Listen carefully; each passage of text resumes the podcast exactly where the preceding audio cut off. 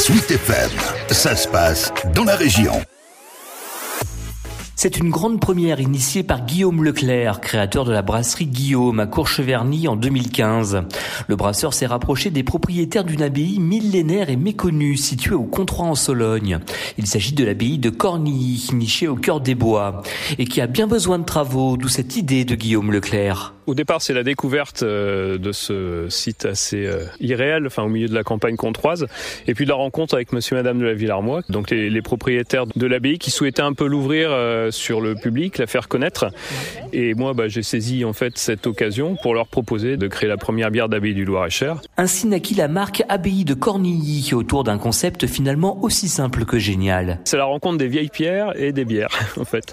Donc euh, l'idée, ouais, c'est de faire une bière de gastronomie, enfin une bière assez haut de gamme, et qui est également une bière pour la restauration de l'abbaye. En effet, l'édifice millénaire a besoin de travaux. Ses actuels propriétaires ont donc vite accepté l'idée.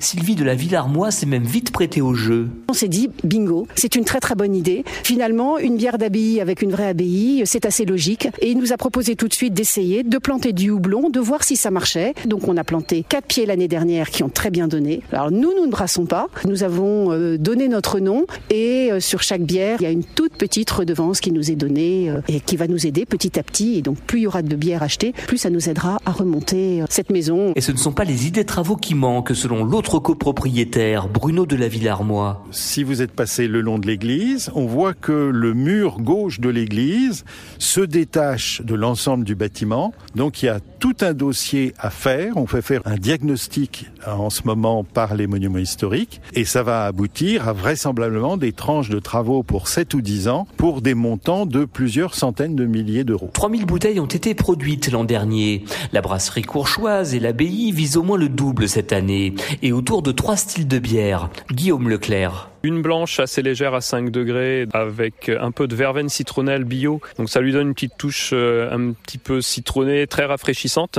pour une bière d'été.